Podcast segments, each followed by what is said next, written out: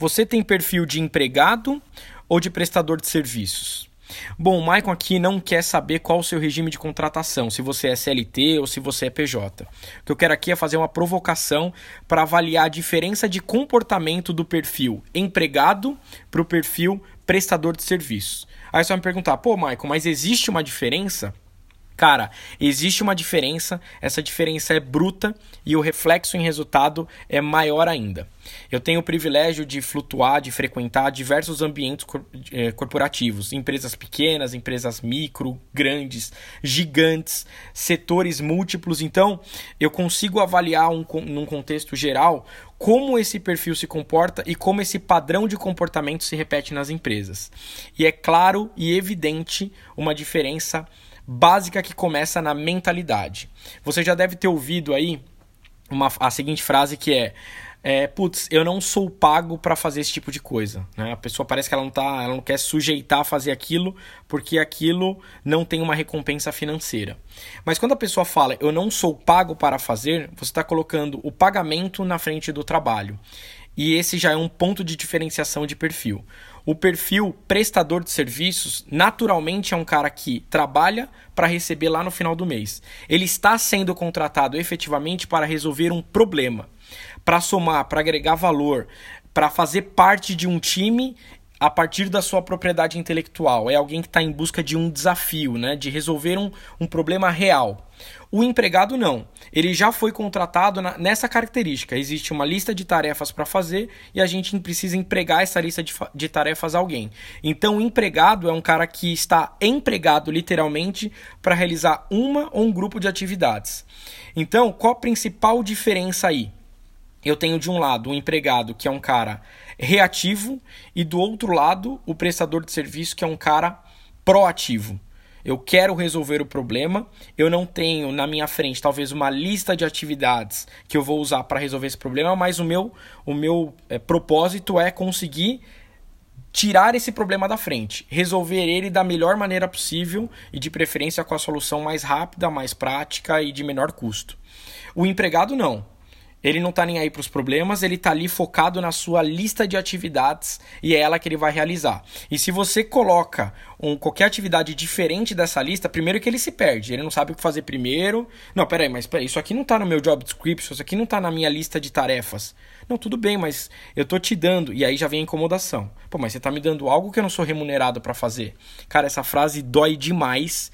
E eu vou te dizer o seguinte: essa frase é presente muito na cabeça de quem é empregado. Cara, eu sou empregado para fazer isso e eu não vou fazer nada além. E se você me pedir algo diferente, eu vou me incomodar. Cara, pensa nisso.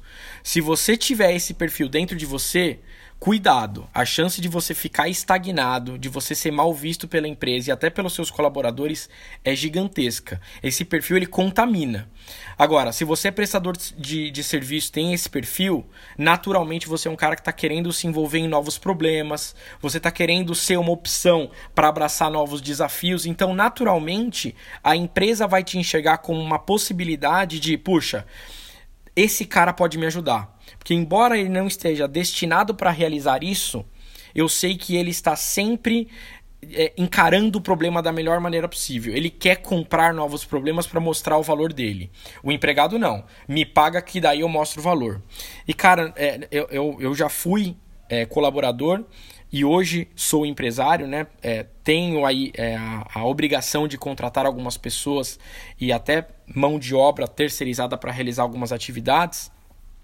E não tem nada mais ruim do que você sentir que essa pessoa está trabalhando mal porque ela, entre aspas, entende que ganha mal. E aí, quando você melhora o salário, ela começa a trazer um resultado muito mais significativo. A ideia é o seguinte: pensa diferente. Começa você a realizar mais, a entregar mais.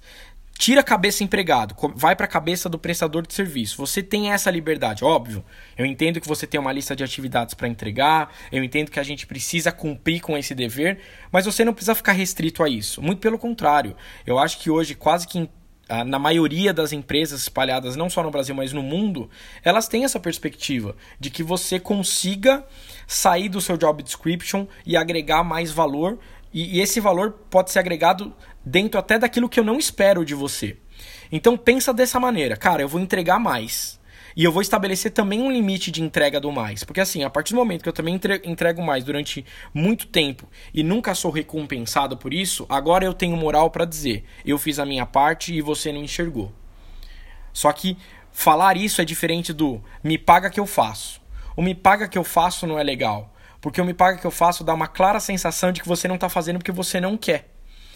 E para quem busca um espaço diferente na empresa, ser uma peça relevante dentro daquela estrutura, entregar mais vai ter que fazer parte da sua rotina, vai ter que fazer parte do seu DNA, da sua mentalidade. E por mais que isso seja em algum momento, né, é, algo que você está se prejudicando entre aspas para entregar algo para a empresa que não está te remunerando para isso, eu tenho certeza que esse lugar de alguma maneira vai te reconhecer. E aí você passa essa, essa responsabilidade para outro lado.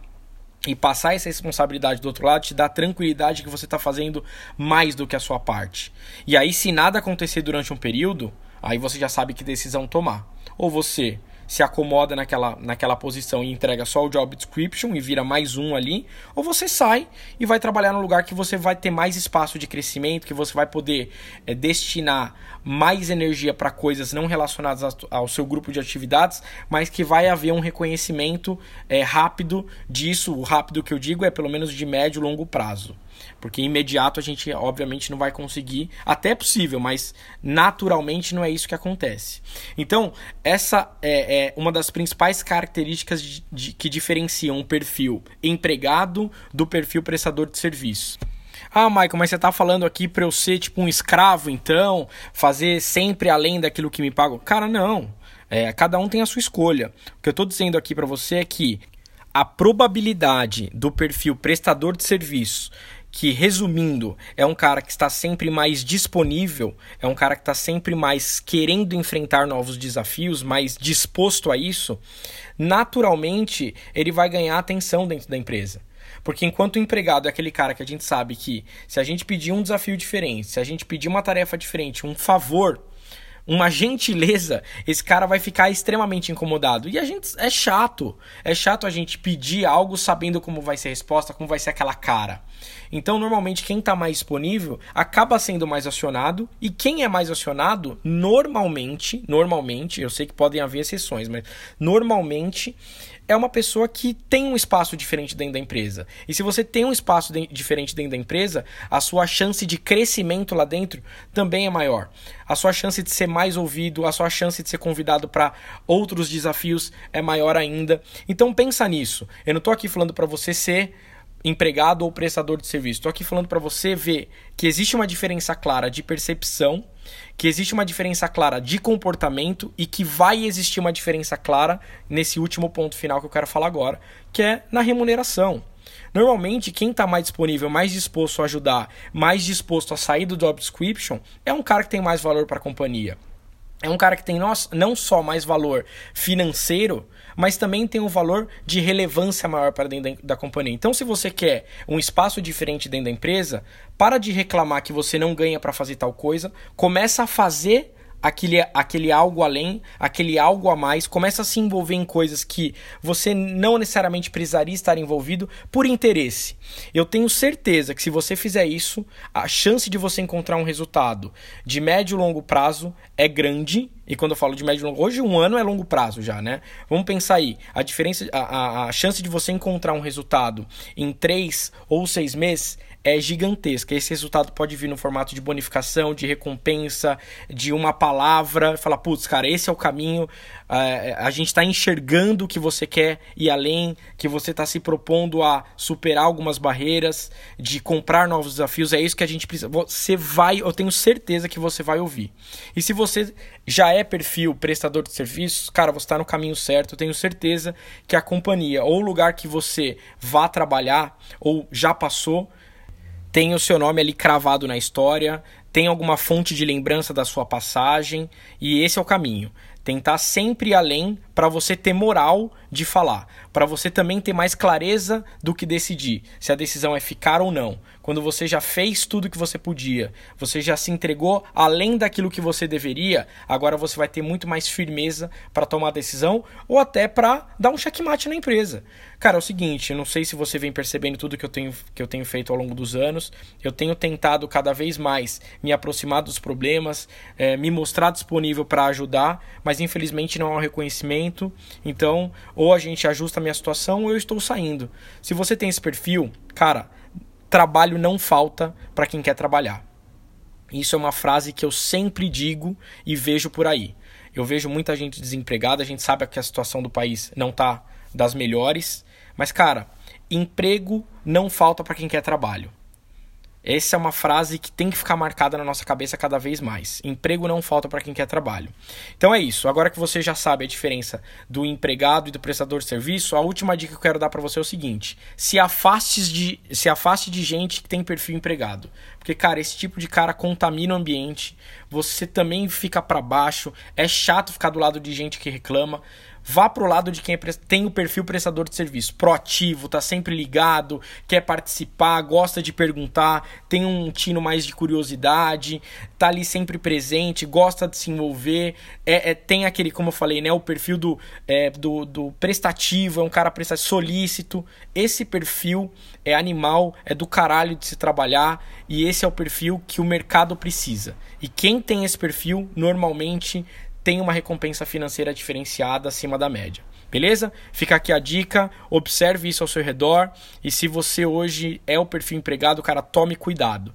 Tente reconhecer, seja humilde para reconhecer, mas também tenha a clareza de que você precisa mudar para encontrar resultados diferentes na sua vida. Valeu? Então é isso, até o próximo episódio.